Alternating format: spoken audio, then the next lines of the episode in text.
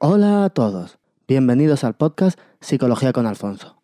Hoy, José Luis Cuadros y quien les habla, Alfonso Caballero, trataremos la teoría del ABC de Albert Ellis. Esta teoría afirma que muchas veces no son los acontecimientos que nos suceden los que provocan de forma directa nuestras emociones o conductas, sino que estas emociones y conductas son el resultado de unas interpretaciones que realizamos en base a unos pensamientos, unas creencias, en ocasiones irracionales, no elegidas por nosotros, que de alguna forma distorsionan nuestro juicio. Comenzaremos explicando en qué consiste exactamente la teoría del ABC. Comentaremos cuáles son, según Ellis, las creencias irracionales más importantes y qué efectos tienen sobre las personas. Por último, intentaremos explicar qué podemos hacer para detectar y cambiar estas creencias, estos pensamientos irracionales, cuando sea necesario. Como siempre, si tienen cualquier duda, comentario, sugerencia, pueden escribirnos a nuestra dirección psicologiaconalfonso.com o dejar un mensaje en nuestra página web psicologiaconalfonso.com, en iVoox, en iTunes. Sin más, les dejo con el podcast de hoy. Espero que os guste.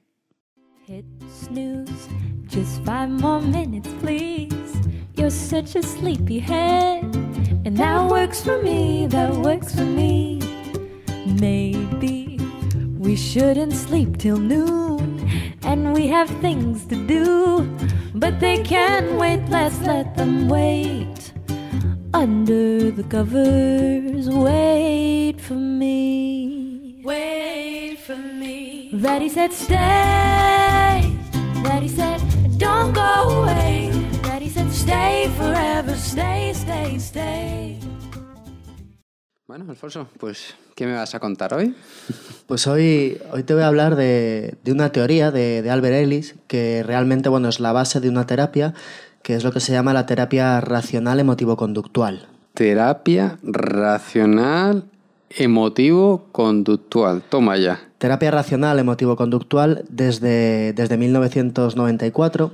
Antes, ¿no? Esta es una terapia, una idea que surge en el año 57, 60, pues era solamente terapia racional emotiva. Pero bueno, a partir de ahí se empezó a, de alguna forma, a asumir más o a contar con que se incluían, cuando esto se trata en, en una consulta, algunas técnicas conductuales y entonces, bueno, se le, añadió el, se le añadió el término, que bueno, es bastante más apropiado seguramente que solo terapia racional emotiva. Bueno, pues racional, emotivo, conductual, Albert Ellis, este...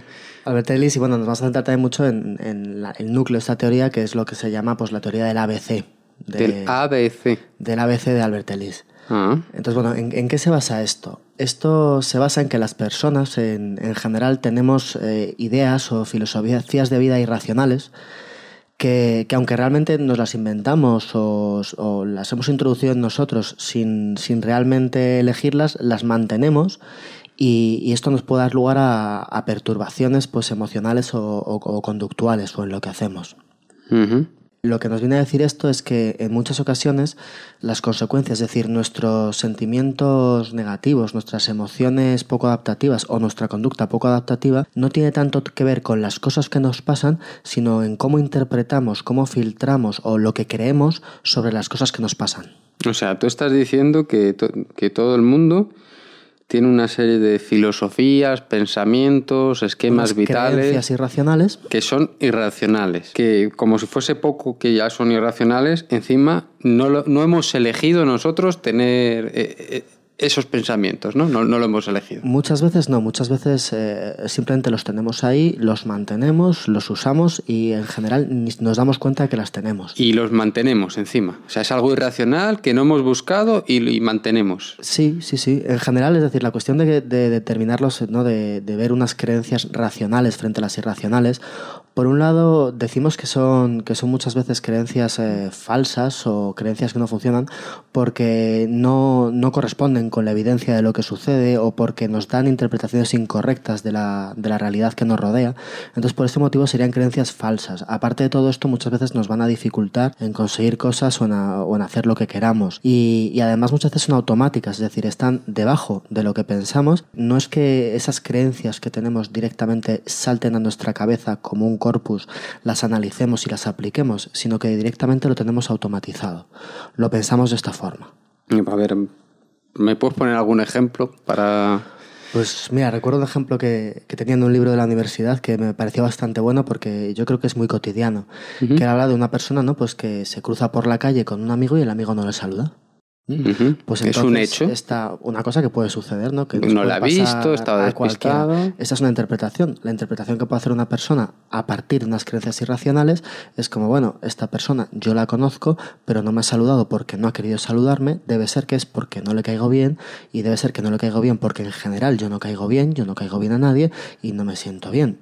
Además de todo esto, la próxima vez que yo me encuentre con alguien, lo que haré será ocultarme un poco o perder el contacto, porque claro, eh, realmente yo no caigo bien a la gente. Pues esa interpretación, todo lo que surgiría de esa interpretación realmente no viene del hecho de haberme, de que alguien no me haya saludado por la calle, viene de todo lo que yo he pensado sobre eso. Es lo que me hace sentir mal, lo que me hace sentir que, que yo realmente no caigo bien a nadie, es eso lo que está afectando a mi emoción. O sea, aquí la filosofía irracional esta que decimos que, que no elegimos y que mantenemos, aunque sea irracional, en este ejemplo que has puesto, sería el yo no caigo bien a la gente. No, el yo no caigo bien a la gente es cómo se muestra, es decir, es la interpretación interpretación errónea que conlleva nuestras teorías irracionales. Entonces, ¿cuál es la teoría irracional que hay detrás? Hay una serie de teorías irracionales que están detrás que al final Albert Ellis resume en tres, hace dos resúmenes, una de las diez más importantes y otra de las tres más importantes. O sea que hay tres... Hay, digamos, tres, eh, tres, filosofías de vida que realmente son las que están debajo de todas estas creencias irracionales. Entre ellas, por ejemplo, la interpretación que yo hago del contacto con la persona no es directamente la creencia irracional, sino que la creencia irracional realmente puede ser, por ejemplo, el que yo tengo que caer bien a todo el mundo o todo el mundo tiene que quererme. De tal forma cuando yo me encuentro con alguien y no me saluda por el hecho que sea, claro, como todo el mundo tiene que quererme y yo tengo que caer bien a todo el mundo, empiezo a pensar que puede pasar, empiezo a pensar que soy una persona que no cae bien, empiezo a verlo así. Eso estaría debajo de esa interpretación que hacemos.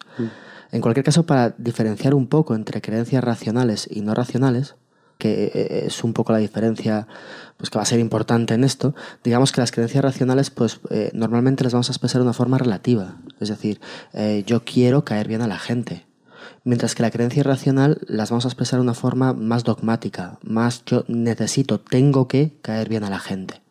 Por otro lado, las creencias racionales, pues muchas veces son más una cuestión probabilística. Es decir, es probable que esto haya pasado así, mientras que una creencia que sea irracional va a decirme que esto es que es así. Es decir, si tú dices, bueno, es incluso lo que acabamos de decir de encontrarme con alguien por la calle, podríamos decir, bueno, pues es probable que a esta persona yo no le caiga bien. Eso es más pero dogmático. No es seguro. Mientras que de una forma dogmática lo que viene a acabar siendo una creencia racional es decir, a esa persona seguro que no le caiga bien. O sea, tú estás diciendo aquí de primeras que el dogmatismo es malo es irracional. nuestra vida, las cosas que nos pasan en nuestra vida no son blancas o negras. Es decir, no, no podemos decir que sean dogmáticas, que siempre suceda así, o que una cosa no tenga matices. Si nuestro pensamiento va sin matices de una forma dogmática, pues claro, en general estaremos amparándonos una creencia que no es racional. También hay que ver que muchas veces cuando tenemos esta, las creencias racionales, es decir, cuando tenemos una creencia en términos de preferencia o en términos de probabilidad, lo que sucede es que si, si lo que yo quiero, lo que yo deseo, lo que a mí me gustaría no se cumple, pues me va a sentar mal, no me va a sentir bien, me puedo sentir algo frustrado, me puedo sentir triste, pero no voy a caer en la depresión, no voy a frustrarme del todo, no voy a dejar de hacer cosas por ello. El mundo no se acaba. Claro, mientras que si mi creencia es esto es necesario e imprescindible, el hecho de no conseguirlo puede llevarme pues a estar deprimido, a aislarme, a, situaciones de evitación o escape, a, a beber, porque claro, algo ha pasado horrible, ¿no? O sea, que el, enfoque racional es un enfoque más flexible, es un enfoque más abierto, ¿no? que está preparado para, lo que me pase. O sea, eh, es una tendencia. Yo creo que es bueno tener esta actitud. Y, y eso es una, algo que es una tendencia que yo creo que es bueno y luego ya la iré yo matizando según las circunstancias. Ahora, si, si yo digo que por narices eh, los días, los martes, tengo que ir en camiseta, pues como llueva, no, se me ocurre un ejemplo peor. Claro, y además si yo tengo que ir en camiseta, si llueve se me cae el mundo. Porque es que tengo que ir en camiseta. Si yo quiero ir en camiseta, si llueve, pues qué disgusto. ¿No? Pero no pasa nada, vaya, no puedo ir en camiseta. ¿Qué, vamos a hacerle? Vaya ejemplo puesto. Entonces esto sería un poco ¿no? la, la diferencia entre creencias racionales y dogmáticas. En cualquier caso, lo que, lo que estamos haciendo, esto se llama el modelo ABC, porque digamos que les considera que A sería un acontecimiento, algo que sucede, C son las emociones o las conductas que, nos suceden y que en general creemos que vienen, vienen dadas o son consecuencias directas de estos acontecimientos. Sin embargo, Elis lo que hace es interponer entre A y C B, que serían las creencias las creencias que están entre los dos y que muchas veces no vemos y que son realmente las que median entre lo que a mí me ha pasado y mis emociones y mis conductas. Es decir, que lo que yo siento realmente no está siempre ocasionado por lo que me ha sucedido, sino por lo que yo creo sobre lo que me ha sucedido. O sea, en las, en las creencias entraría todas estas filosofías, porque decimos que eran creencias racionales racionales. Y es esto, es decir, Arbel eh, en algún libro, en algún libro en, antes de, cambiar, cuando era terapia racional emotiva, en algún libro recuerdo haber leído que, él tenía una lista de 250 y pico, 300 creencias irracionales, vamos, que son, son muchísimas, cada persona tiene las suyas, ¿no? Pero poco a poco, de alguna forma, fue, fue depurándolas y llegó a una lista de 11 y luego a tres filosofías eh, que, digamos que estarían en la base de estas 11. Si quieres las comentamos un poco. Sí, yo creo que puede, sobre todo para mm, hacernos una idea, de lo que estamos hablando. Sobre todo por la diferenciación esta que tú decías hace un rato entre la interpretación que yo hago de las cosas y que la interpretación errónea no es la creencia irracional, sino que la interpretación errónea eh, es la consecuencia de la creencia irracional. Sí, es claro. Es decir, que tiene que haber algo subyacente, porque en muchas ocasiones las personas te dicen, bueno, pero ¿y por qué no cambio yo mis creencias? Es decir, estas interpretaciones que yo hago, si las corrijo ya está, ¿no? Y dices, bueno, pero es que tú vas a seguir interpretando cosas nuevas. No, con esta idea que has puesto de la vez está muy claro. O sea, el, acontecimiento A sería el acontecimiento. El acontecimiento es que al Señor no le saluda la persona conocida.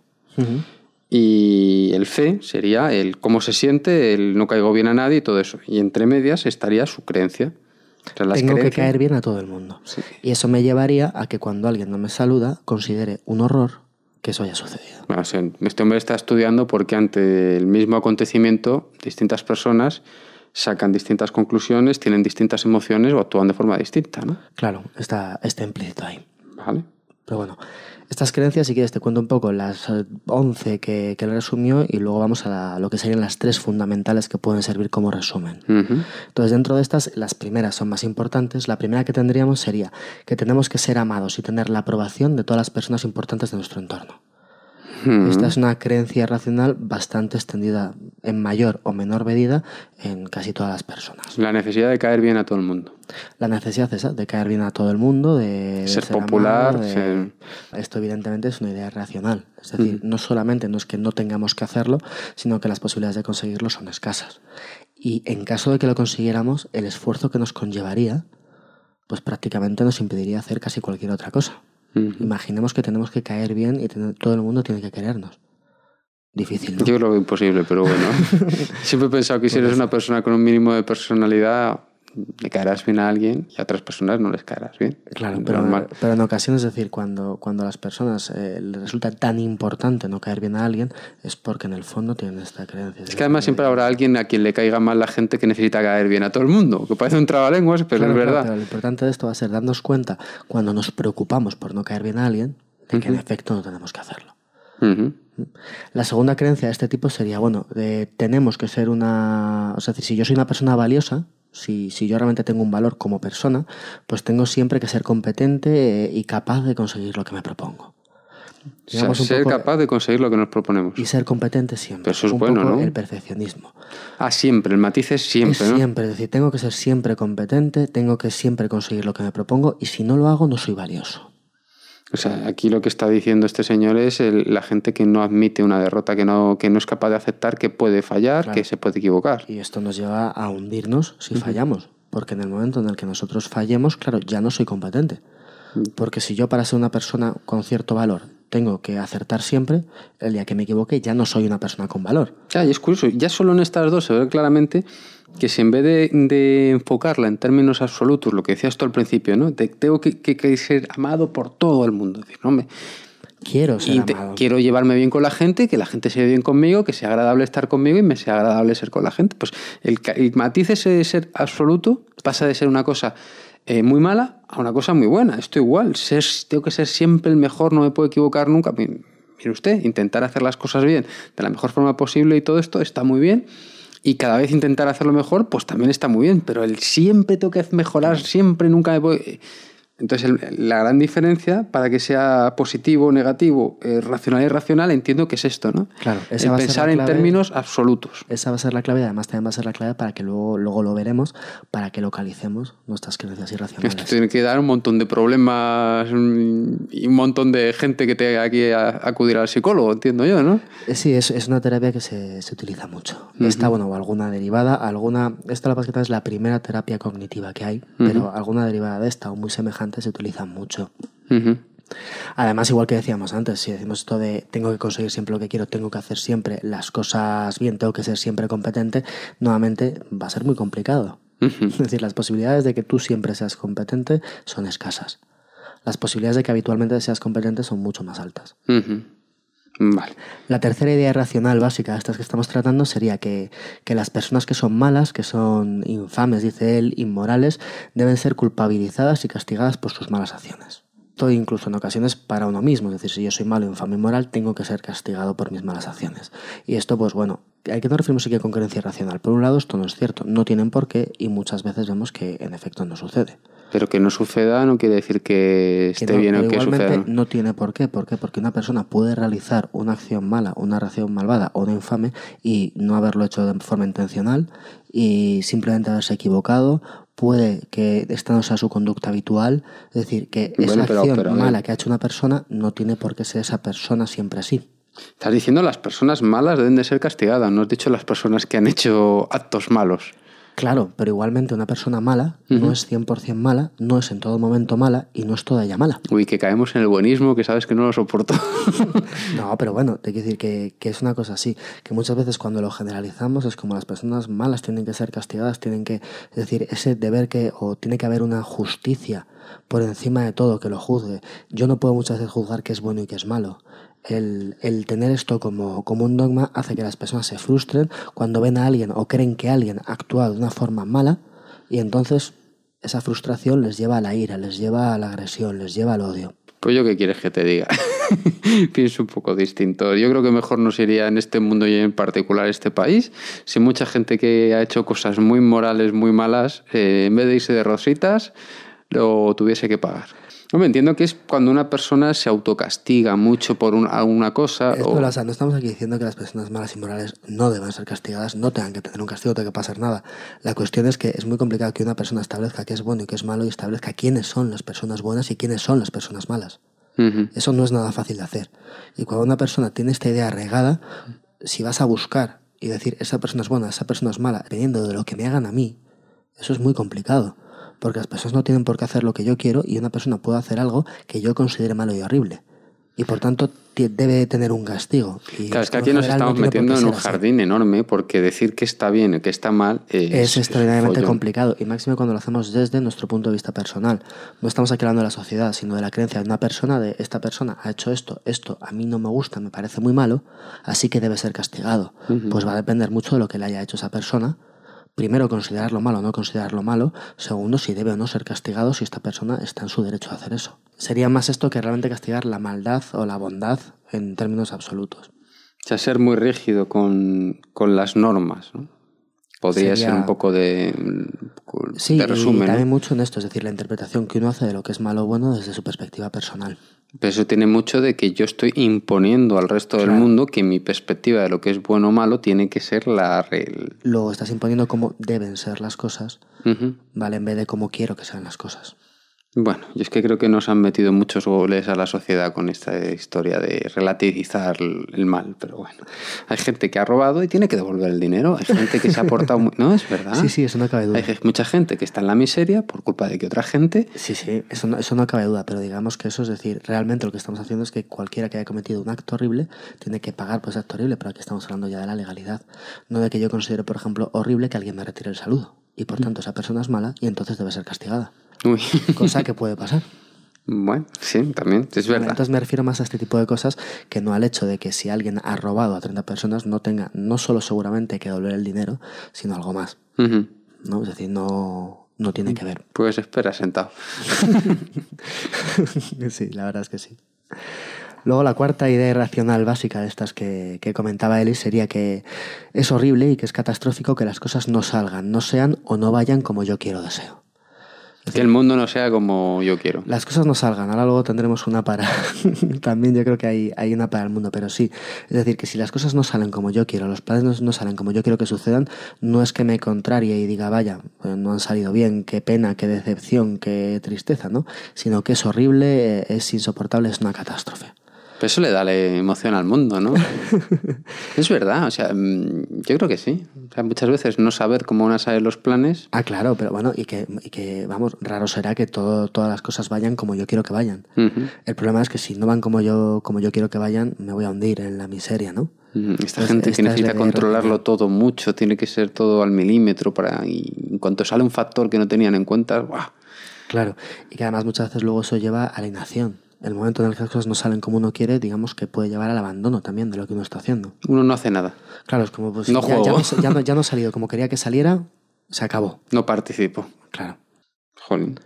Qué, qué, radical.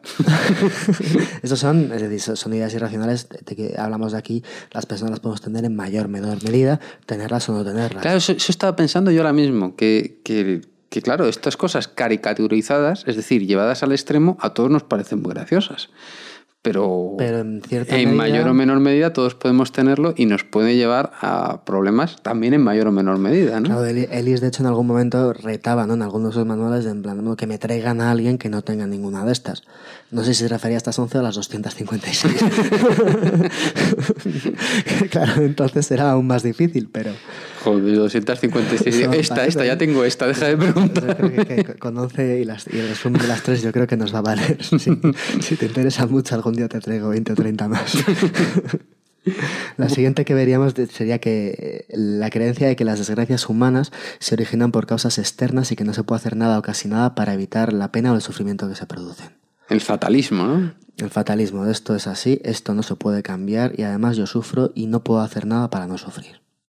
Contra, pero eso tiene mucho de, de, la vida sufrimiento, ¿no? Del budismo. Tiene mucho, mucho de esto. Bueno, el, ¿Cómo era lo de la vida sufrimiento? La fuente del sufrimiento estaba en la sed de existir empezaba por eh, era algo, era algo, así, ¿no? En el desear, entonces quitas el desear, entonces quitas Quitando el... deseo no está, es decir, no está la pérdida, no está la frustración y por tanto eliminas el, el, las malas emociones, ¿no? Pues, Quien no desea nada no sufre nada. Pues esto está muy metido en la cultura, ¿no? El, que la vida es un valle de lágrimas, pues está muy metido en y, y, no es, y no es real. Es decir, no es real porque en muchas ocasiones podemos hacer cosas para cambiar nuestro entorno y si no podemos hacer nada para cambiar lo que sucede en nuestro entorno, sí podemos hacer cosas para sufrir menos con ello.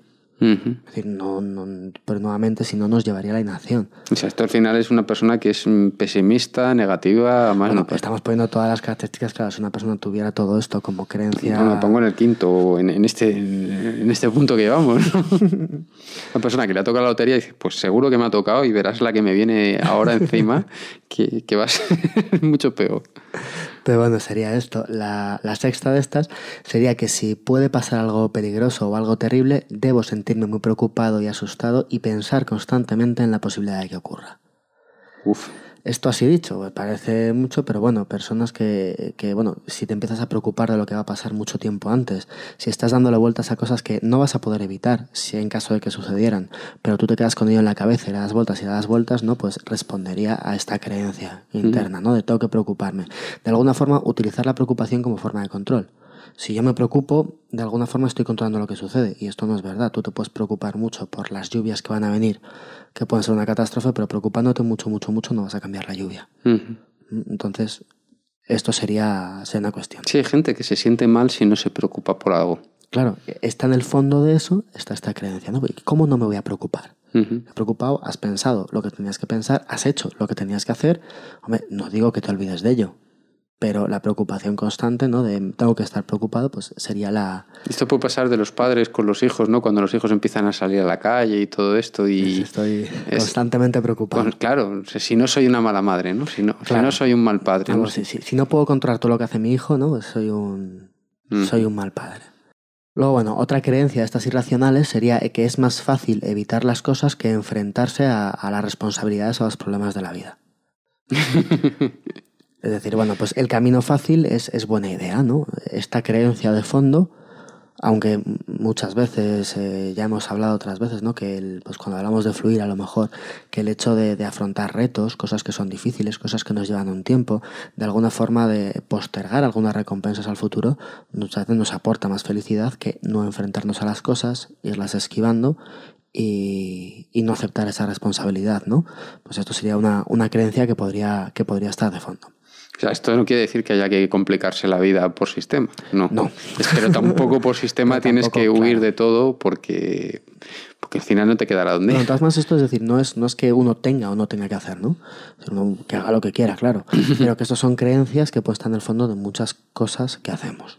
¿Mm? Pero bueno, si estas creencias que pueden estar en el fondo de muchas cosas que hacemos eh, afectan a, como lo que decías de la teoría APC, a cómo ante un acontecimiento las emociones y las conductas que yo tengo, eh, si afectan esas emociones y conductas de tal manera que esas emociones o conductas son anómalas o me hacen sufrir a mí o, me, hacen me hacen necesitar ir a un psicólogo, por ejemplo, eh, no para ver un psicólogo en el aspecto de que a ti te gusta mucho la psicología positiva de voy a desarrollarme o esto, no, no, voy a un psicólogo porque mira, es que no puedo dormir, es que tengo una angustia enorme y tal.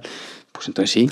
Cambiar estas ideas, claro, no, es decir, cambiar, si tenemos estas ideas de fondo y las localizamos entre nosotros, va, va a ser bueno que las cambiemos. Pero, es fácil esas dos cosas, que estás diciendo dos cosas que me parecen muy complicadas. Primero, localizarlas. Ahora, y segundo, cambiarlas. Ahora veremos cómo. Eh, hay una parte, es decir, él es de hecho en, en, en algunos de los manuales que tiene, esto lo, es decir, la, la idea de contar hoy está, está en lo que en realidad es una terapia, son dos fundamentalmente. Una de ellas que algunos manuales de esta terapia están puestos de forma, digamos, que son para que una persona la aprenda. Igualmente cuando si pues, yo que sé, si alguien viene a mi consulta y yo le aplico eh, yo le aplico esta terapia, yo lo que quiero no es yo localizar sus creencias irracionales y decirle, oye, mira, cambia esto y, y cuando tengas otra vienes. Lo que uno pretende es enseñar a las personas a localizar sus creencias irracionales, a ser crítico con ellas y a cambiarlas por otras más adaptativas.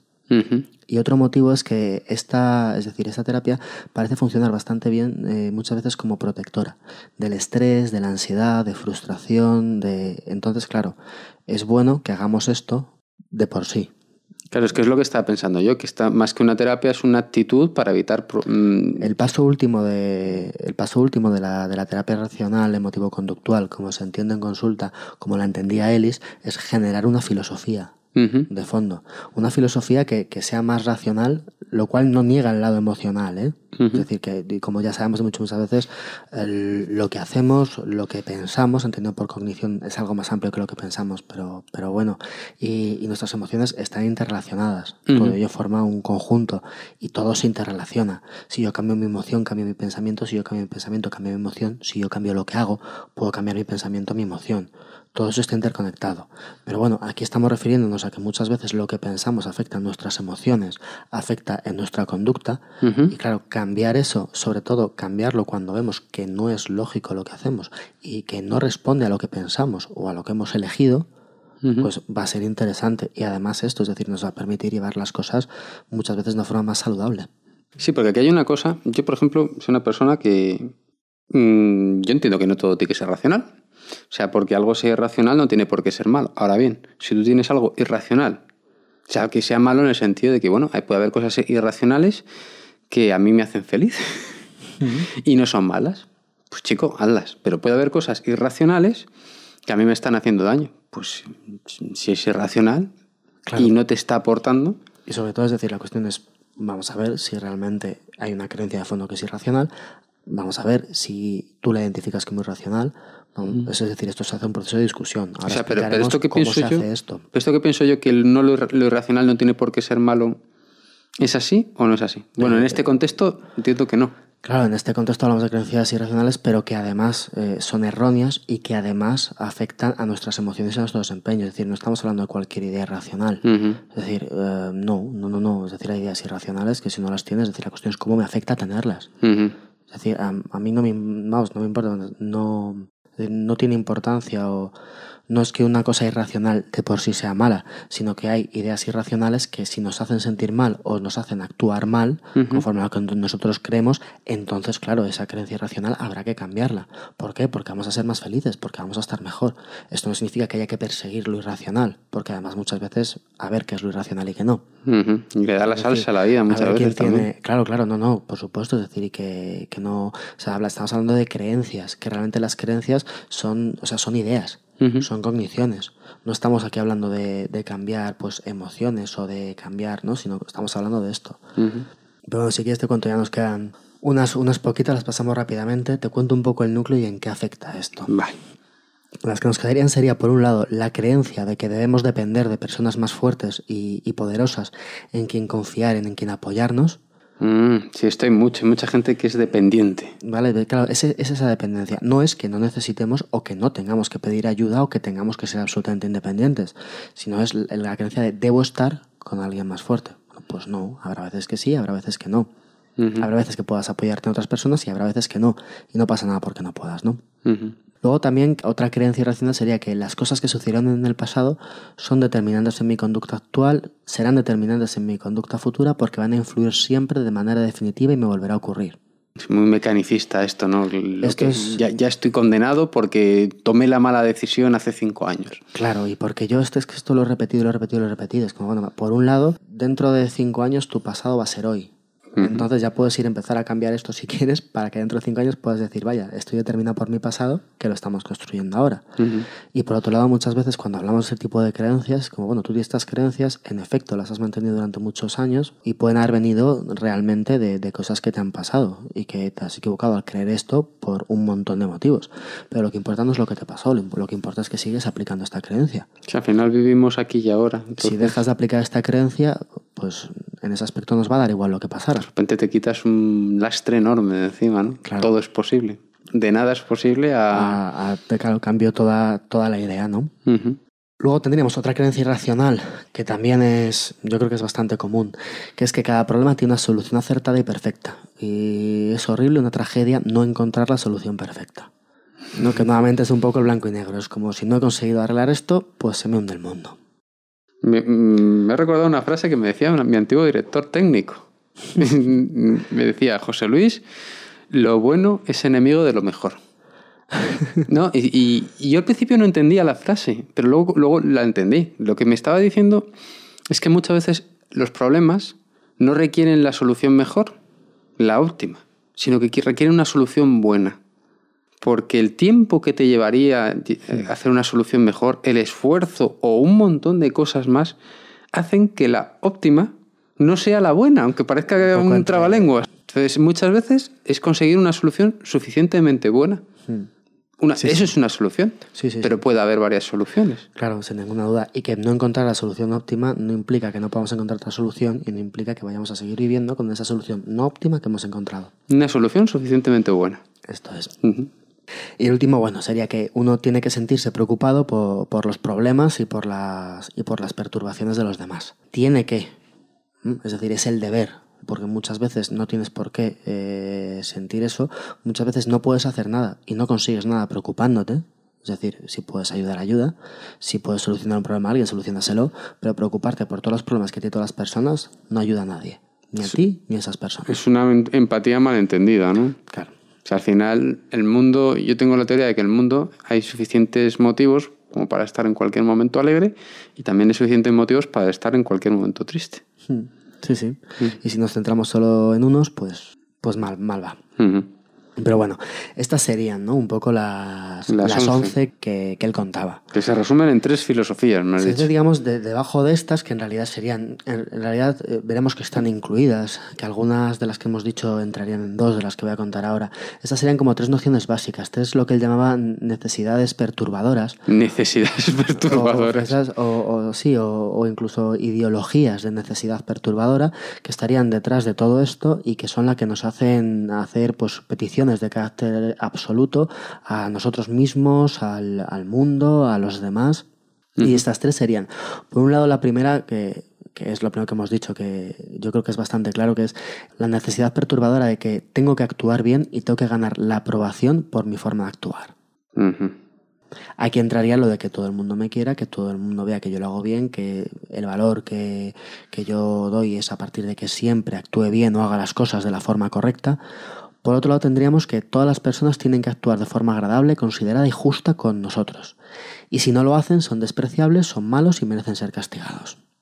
Y la tercera sería que las condiciones de mi vida tienen que ser buenas y fáciles para que pueda conseguir lo que yo quiera sin mucho esfuerzo e incomodidad. En estas tres es donde resume él pues lo que, lo que serían estas necesidades per- perturbadoras o estas ideologías de, de necesidades perturbadoras. Todo esto se resume a, chaval, la vida es dura. La vida no es perfecta. También, claro, esto... Eso se ha dicho mil veces, ¿no? Sí, sí, la vida, la vida no es perfecta, lo sabemos todos, pero bueno, si pensamos que alguna de las cosas de la vida tiene que ser perfecta, pues Por narices, ahí- por obligación. Pues, Ahí pueden ir los problemas, ¿no? O sea que está muy bien pensar esto como una tendencia, pero no como algo absoluto. Claro, sobre todo es estos son los absolutos aquí un poco de lo que vimos, ¿no? Porque además estas necesidades perturbadas de las que hablamos pues conllevan una serie de distorsiones cognitivas, de sesgos a la hora de procesar la información, que por un lado lo que haremos aquí es resaltar lo negativo frente a lo, a lo O sea, te, positivo. te refieres con sesgos eh, que pasa una cosa y solo me quedo con una parte, por ejemplo, solo me quedo con lo malo. Claro, si yo todo lo tengo que hacer bien, lo decíamos antes, yo si soy una persona de valor, todo lo que hago tiene que estar bien hecho y tiene que y tiene tengo que ser competente. ¿Qué es lo que sucede? Que en el momento en el que haga una que no, el resto de cosas competentes que he hecho las voy a borrar. No, incluso. Porque yo ya no soy una persona de valor. y- o no una que no. Un mínimo detalle de una que no. Claro. Y es en lo que nos vamos a fijar si tenemos esta creencia por detrás de nosotros. Otra sería pues que podemos exagerar lo insoportable de una situación. Nuevamente, si yo me he equivocado y consigo que ya no tengo valor, de repente yo soy una persona despreciable, a la que por cierto hay que rechazar porque ya no tengo ese valor, y esto es insoportable. Y, y claro, no soporto vivir conmigo mismo. Claro.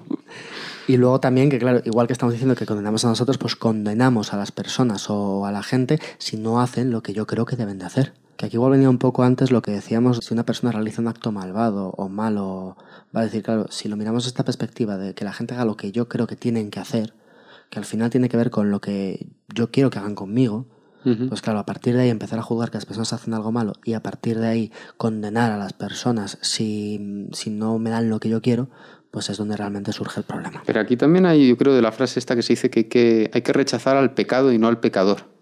También, También, ¿no? claro, que una persona haga algo malo no la convierte en malvado. Ujú. Pero bueno, estas serían un poco, por un lado, la- las 11 creencias irracionales y el núcleo, ¿no? La- las filosofías que estarían escondidas debajo de esas 11 creencias. ¿Qué es lo que provoca esto? Pues esto provoca fundamentalmente lo que, lo que él llama de dos formas. Por un lado, la, la ansiedad del yo y por otro lado, la ansiedad perturbadora. Esto que Ah, parecen joder. palabras. Ansiedad del yo. Básicamente, es- esto ya lo hemos dicho, ¿no? Es decir, si yo tengo todas estas creencias implícitas y debajo mío, lo que sucede es que la imagen que uno tiene de sí mismo se va a alterar. Nos vamos a condenar por no conseguir hacer todas estas cosas absolutas que nos hemos marcado, por no conseguir que toda la gente nos quiera, por no conseguir ser eficiente en cualquier circunstancia, por no conseguir que las cosas vayan como quiero que vayan, por no conseguir que cuando yo soluciono un problema encontrar la mejor solución. Claro, todo esto hace que me condene. Y claro, ese hecho de que yo me condene, de que lo puedo hacer, pues me va a llevar a evitar situaciones donde pueda fracasar. Me va a restringir lo que yo puedo hacer o lo que yo, o lo que yo voy a querer hacer. Porque en el momento en el que yo no puedo fallar, porque si fallo, qué horror, se me cae el mundo encima, pues va a haber muchas cosas que no voy a intentar Que hacer. curiosamente las personas que son muy perfeccionistas o creen que las cosas tienen que ser muy perfectas, eh, pueden, pueden acabar en, en una actitud de, que, de no hacer cosas Exactamente. por el miedo a fallar. Ujú, Claro, esto nos llevaría. Y también, pues, nos, nos muchas veces nos puede y además esa actitud, se me ocurren pocas actitudes que vayan a hacer que una persona se haga más pequeña que dejar de hacer cosas. Cuantas menos cosas hagas, menos te vas a atrever. Absolutamente contra el desarrollo de la persona, claro. Y, todo esto ha venido de una actitud que se podía entender de una persona muy perfeccionista. Madre mía. Joder. Da miedo esto. sí, sí, sí. Y otra cosa que puede suceder también es que yo eh, deje de ser sincero con la gente o deje de tener un comportamiento asertivo con la gente. Porque claro, si yo considero que hay cosas que son reprobables, son malas, que eso valora directamente a la persona y que hace que una persona sea horrible, pues yo a lo mejor hago una cosa y si la considero horrible no voy a contárselo a nadie, no voy a defender lo que opino a alguien por si consideran que es horrible y ya no les caigo bien, por todo este tipo de cosas. Y eso sería, digamos, lo que consideramos la ansiedad del yo, lo que tiene que ver conmigo. Y por otro lado tendríamos eh, lo que son las ansiedades perturbadoras, que tendría más que ver pues el, no aceptar el, el, malestar que me dan las cosas o de lo que sucede a mi alrededor, o tomar las emociones negativas de lo que me sucede, de lo que me pasa, directamente como malas. Es decir, cuando las condiciones que yo creo de que todo tiene que estar bien a mi alrededor, las cosas tienen que pasar como yo quiero, la gente tiene que actuar como yo quiero, como estas condiciones dogmáticas que yo he puesto no se cumplen, pues en ocasiones resulta que no, que no sabemos manejarnos. Tenemos baja tolerancia a la frustración, no sabemos enfrentarnos a los problemas porque las cosas no están resultando exactamente como yo quiero. Y además eso me va a hacer que yo demande a los demás cosas que seguramente ni siquiera tenga derecho a pedirles. Es decir, yo voy a acabar pidiendo a los demás y al mundo que actúen como yo quiero que actúen en vez de aceptar cómo ellos actúan. Entonces un poco esta es el, pues, la, estructura, ¿no? Es decir, tenemos los actos que suceden, las creencias que esconden las interpretaciones que damos de las cosas y las emociones que surgimos que muchas veces vienen más de estas interpretaciones que de los, actos. en sí. Y ahora lo, que nos cabe preguntar es como, vale, ¿y qué podemos hacer? ¿no? ¿Qué hacemos para detectar estas cosas, para intentar cambiarlas o, o para ver cómo funcionan?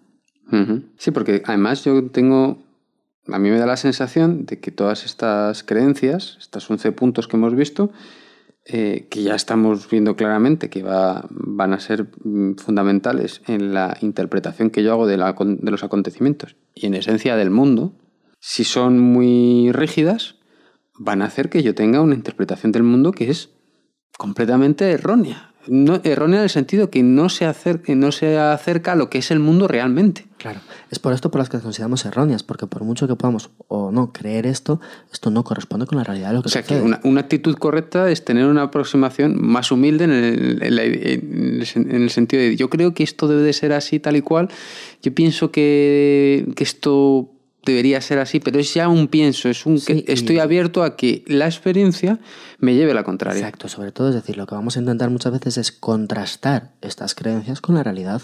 O sea que el paso que, falta aquí en el ABC es que en una, con una actitud, una creencia sana, tú tienes, aparte de, que, de un acontecimiento y unas emociones y una conducta que, que te provoca ese acontecimiento, que está marcado por la creencia, eso se está construyendo constantemente, esa creencia, porque ese, eso que te está pasando está actuando Lo sobre. reafirmando.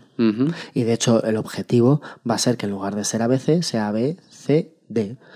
¿Y qué es el D? y luego E. El D será mi nueva creencia, que va a suplantar la que tenía, y el E va a ser la consecuencia de esa nueva creencia, ¿no? Esa va a, ser, va a ser el desarrollo. Entonces, claro, si nosotros hablamos de esto, pues lo primero que tendremos que hacer es detectar ¿no? cuáles son nuestras creencias irracionales o seguir un proceso. Lo primero que tendremos que hacer, si queremos hacer esto nosotros, ¿no? Pues lo primero que haremos será decir, bueno, ¿qué acontecimientos o qué sucesos son los que a mí me, me perturban, me generan emociones negativas, me generan frustración, me generan tristeza? Estamos intentando localizar eh, las creencias negativas. Las creencias negativas. Y para ello, claro, tenemos que partir de nuestra realidad, que es donde estamos.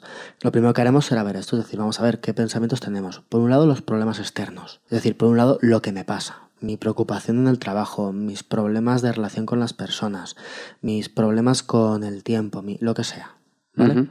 Después de eso, ¿qué es lo que esto me está generando? Es decir, vamos a buscar los As y los Cs de nuestra teoría. Vamos a ver cuáles son los problemas externos y cuáles son los problemas internos. ¿Son los acontecimientos? Los acontecimientos y las respuestas, ¿no? las emociones, las conductas que desarrollamos. No nos vamos a fijar solo en eso, no, aunque bueno, esto igual para hacer uno es un poco más complicado, pero muchas veces ah, no solamente tenemos una C, sino que tenemos dos Cs. En el ejemplo que hemos puesto antes de, de una persona que se encuentra con otra por la calle. O sea, la C es la emoción, la, saluda. La, consecuencia que yo saco de lo que me ha pasado. Y yo me siento eh, deprimido porque soy una persona con la que nadie quiere hablar esa es una consecuencia, ¿no? Esa sería mi C, el sentirme deprimido porque alguien no me ha saludado. Eh, el que no me ha saludado es el A. es el, que no me haya saludado es el, acontecimiento que activa todo esto, ¿no? ¿Qué es lo que sucede? Que el hecho de que yo me sienta deprimido porque no me ha saludado creyendo que nadie quiere saludarme hará que yo en mi próxima reunión social me muestre más retraído si es que voy. Esto sería otra consecuencia que tendríamos junto con esta, ¿no? Tendríamos unas consecuencias primarias y unas secundarias. Pero bueno, fijarnos un poco en todo esto. Lo mismo que te he dicho antes, no intentar tanto cambiar la interpretación como buscar qué hay debajo de esas creencias irracionales. Porque claro, nosotros cogemos esto y decimos, vale, a mí lo que me ha pasado es que me he deprimido mucho, me he puesto muy triste porque he creído que porque no me ha saludado no me soporta. Por ejemplo, bueno, vale, está bien y esa creencia irracional hay que cambiarla, pero vamos a ver qué hay debajo de ella. Lo que nos va a interesar es lo que hay debajo de ella, que nos va a afectar seguramente a muchos más hechos que no solamente a que no te salude. O sea, que la cuestión no es decirle a que la madre que detecte son su hijo no diga al niño, no, no tienes que pensar que la gente porque no te salude no te quiera, sino que tiene que darse cuenta que el problema es que este niño tiene una necesidad eh, anómala, exagerada, en caerle bien a todo el mundo y tiene miedo Claro, no Hay que ir más abajo. ¿Por qué? Porque fundamentalmente porque va a ser más útil. O sea, que no se puede, no, hay un tratamiento sintomático de esto que dicen los médicos. Es decir, no, digo que esté mal, es decir, no está mal cambiar esa creencia. Es buena cosa, pero, no te puedes si además de cambiar esta creencia vamos más allá y buscamos la creencia que está debajo y que la está sustentando, vamos a hacer mucho más. ¿Cómo hacemos esto? Pues cuando nos sucede esto, básicamente se trata, si estás en, un, en, la consulta, lo que haces es tener un diálogo con la persona. Si queremos un diálogo didáctico, un diálogo socrático, como quieras llamarlo, tú vas a, vas a discutir. En este caso, vamos a discutir con nosotros mismos qué es lo que sucede y qué vamos a buscar en esa discusión. Vamos a buscar los tengo que, debo, ah, es obligatorio, necesidad imperiosa. Eso es lo que vamos a buscar que en general son pensamientos automáticos, es decir, tenemos que pararnos a pensar qué es lo que esto está escondiendo. Cuando nos pongamos a pensar, ¿y yo por qué me siento así? ¿no? Es decir, si no me ha saludado, ¿por qué me siento así porque no me haya saludado? Pues me siento así porque esa persona tenía que saludarme. ¿Y por qué tenía que saludarte? Pues tenía que saludarme porque es mi amigo. Bueno, pero todos tus amigos te tienen que saludar siempre. Eh, pues sí, porque claro, porque yo les caigo bien. Bueno, igual no le caes bien. No, es que le tengo que caer bien. No, ahí están, los tengo, es donde vamos a tirar para llegar a esas creencias irracionales. Los tengo que, los debo que. Porque son estos, son afirmaciones imperativas, exigentes que muchas veces nos hacemos, ¿no? Eh, esto me tiene que salir bien. ¿no? Es decir, ¿por qué estás tan disgustado porque el proyecto no ha salido adelante? Pues estoy disgustado porque es horrible, porque esto así no puede ser. Digo, bueno, pero es, porque es que esto tenía que salir bien. es que proyectos que, como no salgan bien, se cae el mundo. bueno. se caerá, pero, vamos. lo entendemos. En efecto, no se cae. El hecho empírico es que el mundo no se cae y hay proyectos que no salen. ¿Y quién te dirá que eso es lo peor de todo? sí, según qué proyecto puede, puede ser cierto. O sea, tenemos que, que, localizar todas estas perífrasis verbales de obligación, tengo que, hay que. Ahí es donde muchas veces van a estar ocultas esos, esos pensamientos irracionales de los que estamos hablando. Más allá de, claro, es que interpretado que, que esta persona no le caigo bien, es ir un poco más allá y ver que no, es que aquí hay un me tiene que, y por qué tiene que hacer esto, y por qué me molesta algo tanto que alguien no haga lo que yo quiero. Tienen que hacer lo que yo quiero las personas. Bueno, no, ya estamos otra vez en el tengo. Pues ahí, ahí es donde vamos a encontrar esos pensamientos irracionales. Vamos a encontrarlo muchas veces en todos los pensamientos de cuando pensamos en cómo deben ser las cosas. De esto es horrible porque esta persona no debería haber hecho esto. Pues ahí vamos a encontrar uno de estos pensamientos irracionales. O pensar que no se puede soportar algo. Esto es insoportable, esto es imposible, esto no puede ser así.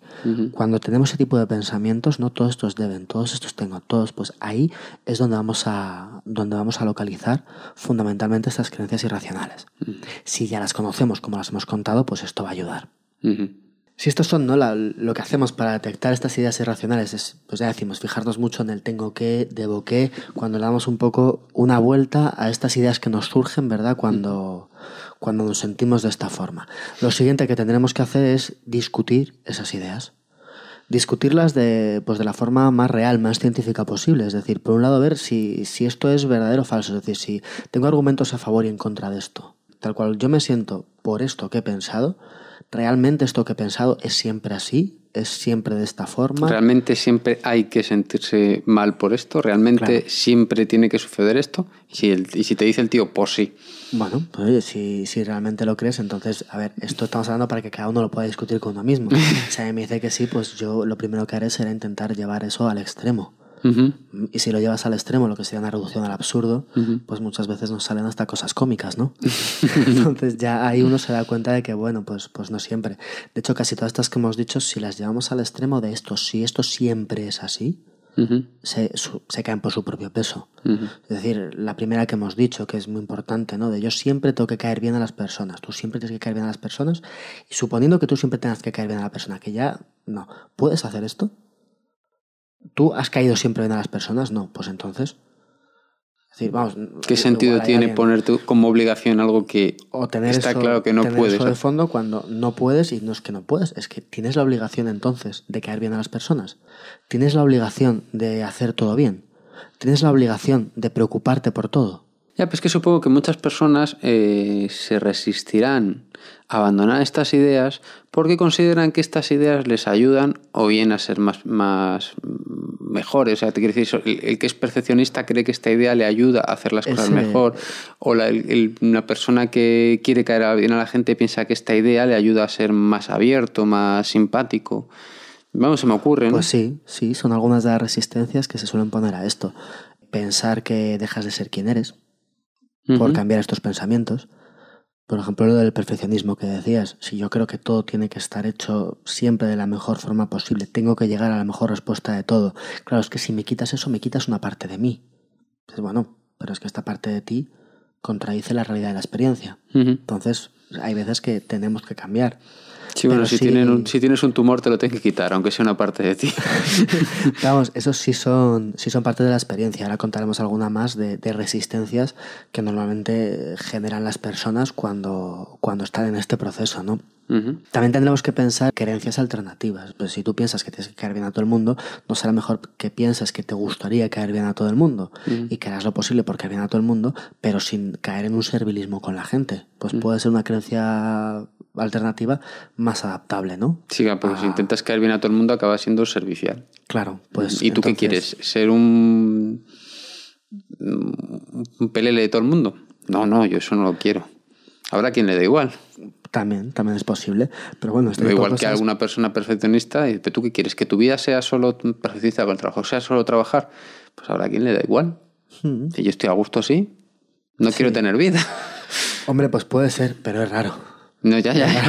Pero era esto. Y gracias a Dios. que cuando, cuando establecemos esta discusión con nosotros mismos de, vale, esto que yo creo realmente es cierto, pues no, empiezo a ver que no sé si es cierto o no es cierto. Voy de argumentos, a ver si esto es lógico o, es falso. También el ver si, nuestros, si lo que argumentamos es coherente, porque claro, si yo tengo esta creencia y yo esta creencia la aplico, lo normal es que tenga una argumentación a favor de esta creencia. Pues una de las que decíamos antes, yo me tengo que preocupar por todo lo que le pasa a la gente. Toda la gente alrededor yo me tengo que preocupar si le sucede algo malo. O si tienen ellos una preocupación, me tengo que preocupar yo también. Claro, es que si yo no me preocupo, no me van a querer. bueno, pues es, real. ¿No ha habido ninguna vez que no te hayas preocupado? ¿Y te han dejado de querer por esto? O sea, e, esto que dices no tiene correlación con la realidad. Aparte, es lógico, tú solamente quieres a la gente que se preocupa siempre por ti. Una cosa no lleva a la otra. Tenemos que ver si los argumentos que utilizamos para defender nuestras creencias son lógicos o no, con la lógica de cada uno. Y luego tenemos que ver los beneficios de las creencias racionales, lo que tú decías, es como yo porque voy a querer cambiar. Bueno, en general, todas estas creencias que hemos dicho, cuando se aplican de una forma, de una forma fuerte, que insisto en que no es que todas las personas tengamos todas estas creencias, ¿no? sino que podemos tener una, otra en mayor o menor medida.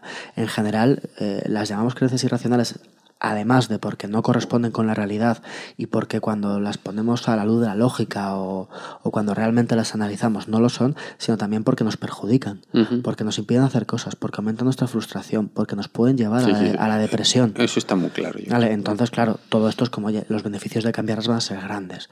Tendremos esto, intentar ver cuáles son nuestras creencias, ya hemos dicho, buscarlos tengo que, los debo, y luego debatir con nosotros mismos sobre cómo son estas creencias o cómo cambiarlas o cómo no cambiarlas. Y una vez que ya hemos debatido, hemos encontrado los tengo que, los debo, he debatido para darme cuenta que es absurdo. Pues cuando hemos visto esto, ¿no? Cuando hemos visto que, que, en general vamos además a tener creencias, pues que vamos a intentar que sean reales, que sean consistentes, que sean flexibles. Vamos a intentar, por cierto, no, no hacer juicios de valor. Si todas nuestras creencias se basan en juicios de valor, vamos a tener un problema También hay que buscar los juicios que nuestras creencias no, es decir, que no sean valorativos, es decir, que no sea un merezco o no merezco, es bueno o es malo, ¿no? Sino que intentemos verlo fuera de esto, fuera de un bien y un mal absoluto que no conocemos o fuera de un se merece o no se merece las cosas que hacemos o estas creencias que tenemos. Pero cuando, cuando hemos hecho eso, lo que vamos a tener que hacer fundamentalmente es practicar. Es decir, cuando hacemos esto, darnos cuenta de cuáles son nuestras creencias irracionales, bien sean estas que hemos dicho, bien sean otras, o algunas que estén relacionadas con el núcleo de tres que hemos comentado, lo que tendremos que hacer es mantener, eh, digamos que generar hábitos para pensar de otra forma. Y estas creencias, si las tenemos en una u otra medida, las hemos mantenido durante mucho tiempo. Hemos practicado un montón sobre cómo pensar de esta forma. Y no nos basta con darnos cuenta de esa creencia para que desaparezca. Tenemos que mantener esas creencias, tenemos que ponerlas en nuestro día a día, tenemos que, pensar, es decir, si yo me doy cuenta mm, con un análisis de cualquier cosa que me haya hecho sentir mal, de que está basada en una creencia racional, eso no basta. Ese insight directamente no me va a hacer que yo cambie esa creencia. Muchas veces voy a tener, bueno, habrá alguna vez que sí, ¿eh? que sea como vaya, como no me he dado cuenta antes, esto es absurdo y directamente ya no lo vuelvo a hacer. Pero muchas veces lo que tenemos que hacer es tener el hábito de ver en qué creencias está basado, cómo nos sentimos o las cosas que nos suceden y poco a poco irlas cambiando. Este hábito va a ser lo importante para mantener esto. Sí que también hay muchas veces resistencias que uno se opone a esto que decíamos, lo que tú decías, ¿no? De, claro, es que a mí los beneficios de ser perfeccionista están ahí y también me los dan. Igual yo no quiero cambiar la idea de que todo tiene que ser perfecto. Frente a esto también lo que hemos dicho, es decir, hay muchas veces que, que la gente tiene miedo a perder su identidad por cambiar estas cosas o estas creencias que están asentadas muy en el fondo de las personas. La gente también tiene miedo, lo que tú decías, a convertirse en mediocre. Es decir, si yo no soy perfeccionista, si yo no tengo que buscar la solución perfecta para todo, me convertiré en alguien como todos los demás. Claro, pero es que ahí está presuponiendo que teniendo esa actitud va a ser mejor que los demás. Quizá no teniendo esa actitud, sino teniendo un perfeccionismo menos, con una actitud menos absoluta, sino más, más flexible. quiero hacer bien las cosas. De hecho, será, tendrá un, un desempeño mucho mejor. Claro pero estoy seguro que, que, a la persona le costará verlo. claro, y es ahí donde primero tiene que, que, ver si realmente está basado en esa creencia racional, discutirla, convencerse y a partir de ahí aplicar. También en ocasiones tiene la gente, eh, dice, pues de alguna forma un miedo a, como quieras que no, aquí estamos viendo estas creencias y las tenemos que poner a prueba de una forma racional, es decir, ¿es cierta o no es cierta? ¿Realmente se basa en los datos que yo tengo, yo pues, si pongo a prueba esta creencia, cosa que es muy útil, ¿no? Es como, bueno, si queremos todo esto, si no, no, es que yo estoy convencido, estoy convencido, estoy convencido, vamos a salir a la calle y vamos a poner a prueba esto que crees, ¿no? Es que no, que claro, si yo hago esto, esto es porque no caigo bien a todo el mundo, esto es porque todo el mundo me tiene que querer, vamos a la calle, vamos a ver si realmente encontramos a alguien al que todo el mundo le quiera vamos a buscarle, ¿no? Vamos a poner a prueba esa creencia. Todo esto hace que cuando, cuando a veces lo planteas, la gente piense que, bueno, que se, que se van a transformar, se hacen esto unas personas frías o sin emocionalidad. Es como, claro, es que si las cosas no, no, no, me, no me impactan como me estaban impactando, si las cosas no me afectan tanto como me afectaban, pues claro, me convierto en una persona mucho menos emocional, me convierto en una persona mucho más fría. Y dices, bueno, o sea, no soportan el, el sentirse relajados y no tener un problema cada vez que se cruzan con alguien. Esto, esto, yo recuerdo en, en, un ejemplo de, de, terapia que, que, alguna vez he leído de, creo que era de Ellis, no estoy muy segura si era de Ellis o no, de una persona que le, le, contaba al terapeuta, ¿no? De, bueno, claro, es que eh, yo ahora me siento que me falta una parte de mí, que hay algo importante de mí que no está y la verdad es que lo echo muchísimo de menos. Y el terapeuta, bueno, pero ¿qué es exactamente lo que echas de menos? Dice, bueno, echo de menos la, esa depresión, esa tristeza. ¿Serio? Bueno, y esto se puede echar de menos. Eh, claro, en muchas ocasiones, no, no hablo ya de la depresión, ¿no? Pero cuando algo ocupa mucho en tu vida, pues si lo vas cambiando, pues no es, no es tan fácil. Y por eso el hábito es tan importante, por eso el poner a prueba nuestras creencias, nuestros pensamientos, esa crítica que hacemos a esas creencias que están debajo, son importantes y mantener ese hábito. Pero las personas sí que en efecto, pues claro, si, si lo que estamos proponiendo aquí es coger esas ideas y analizarlas de una forma racional, pues la gente puede pensar que pierde motividad pues, y no es necesario. Las emociones van a seguir estando ahí. Ya hemos dicho muchas veces que sin emociones están terriblemente relacionadas. Alfonso, ¿para qué ideas te gustaría que le quedara clara a una persona después de, de haber escuchado un poco todo lo que nos has contado? Pues yo creo que lo, lo importante de esto es que, que, esta teoría lo que nos dice es que muchas veces las emociones o las conductas que, que tomamos frente a algo que nos sucede no es directo, sino que está mediado por una serie de creencias y que esas creencias pueden ser irracionales. Si esas creencias son, son irracionales, de alguna forma tenemos que localizarla, ver cuáles son, ver en qué nos afectan, ver las consecuencias que tienen e intentar sustituirlas por otras que realmente nos sean mejores para nuestra vida, nos permitan estar mejor y eso lo vamos a conseguir después de localizarla, cambiándolas por otras y practicando todo esto. Y bueno, y lo último que decir quizá, pues todo esto realizado, bien sea en, una consulta, bien sea realizado por uno mismo. Yo creo que eso es una cosa que todos podemos hacerla y, parece especialmente útil eh, pues para mejorar nuestro, nuestro autoconcepto, para afrontar el estrés, para afrontar la ansiedad, para las conductas de ira, para todo este tipo de cosas, el realmente cambiar nuestras creencias irracionales, las que tengamos, por unas creencias más adaptativas, nos puede realmente venir muy bien. Además, esto podría entrar mucho también en todo el tema este del, del crecimiento personal. Claro, en realidad, es decir, es, es, cambiar nuestras creencias. Cuando cambiamos unas creencias que, que nos están haciendo mal, y que además de estarnos haciendo mal. Nos están adulterando la visión de la realidad. Y que además no son racionales, es decir, me están haciendo daño porque yo me siento mucho peor y además no son racionales. El cambiarlas implica un crecimiento y es algo que tenemos que hacer, es decir, sobre todo, bueno, es algo que tenemos que hacer. Yo creo que, que, que, que es algo que todos deberíamos hacer, es intentar elegir cuáles son nuestras creencias. ¿Eso se puede? Hombre, eh, aquí lo que estamos diciendo es, bueno, tengo algunas creencias, voy a poner a prueba estas creencias, voy a ver si son racionales o no son racionales, voy a ver si me ayudan o no me ayudan. En caso de que no me ayuden, me hagan daño, no sean racionales, puedo intentar sustituirlas por unas creencias que se ajusten más a la realidad, mm, que me ayuden es que, yo lo entiendo, como lo estás diciendo tú, más que elegir cuáles son mis creencias, es ponerlas a prueba para que al final las que tenga estén no digo, no a toda prueba. No, digo inventarme unas creencias. Pero tampoco, tampoco, existirá eso, una creencia a toda prueba nunca, porque supongo que esto es algo dinámico. No, de, hecho, las, las, creencias que elijamos también tenemos que ser conscientes de que, eh, evidentemente, si estamos diciendo que las creencias que, que, bueno, cuando cambiamos una creencia por otra, lo que hacemos realmente es ponerla a prueba con la realidad, si la realidad cambia, quizá tengamos que cambiar nuestra creencia, o quizá no hayamos visto toda la realidad. Pero habrá quien piense que qué tipo de creencia es esa, que es como lo de Gruncho no Marx, ¿no? Estos son mis principios, si no le gusta tengo otros. Estamos, no estamos hablando de valores y principios. Estamos hablando de creencias sobre las cosas. Es decir, yo, yo, creo que esto tiene que ser así. Ah, eso es importante diferenciarlo. Sí, sí, en ningún momento estamos hablando de cambiar nuestros valores o cambiar nuestros ni principios. Ni relativismo moral ni nada de no, esto. No, no. Eh, cada uno tiene sus valores, tiene sus principios. Eh, sobre ellos nos asentamos muchas veces y. Pero está muy relacionado, yo creo, ¿no? Eh, no, porque sobre todo decir los valores y los principios hacen que yo actúe de una forma, pero no que yo espere que todo funcione de una forma. Ajá, ese, matiz me gusta. Es una diferencia importante, es decir, yo tengo unos valores, yo puedo tener como, como valor la sinceridad, que yo tenga como valor la sinceridad no me puede llevar a pensar que todo el mundo me tiene que decir siempre la verdad en cualquier circunstancia, no, yo voy a decir la verdad porque es lo que yo creo, pero yo no puedo obligar a nadie a que lo haga, yo no puedo pensar que todo el mundo tiene que hacerlo, yo no, ni siquiera tengo por qué pensar que todo el mundo tiene que estar contento de recibirla son cosas distintas. Mi valor puede ser este. Tú puedes tener otro valor absolutamente distinto en algunas cosas. Bueno, pero son cosas diferentes. Aquí está, hablamos de este tipo de creencias, de creer que todo el mundo le tengo que caer bien, de no hablamos de valores de la persona. Pero yo creo que más o menos ha quedado claro. Ha quedado claro. Muchas gracias. Gracias a ti. Ready, set, stay. Ready, set, don't go away. Ready, set, stay forever. Stay, stay, stay. Ready, set, stay. Ready, set, love me all day. Stay forever, stay, stay, stay.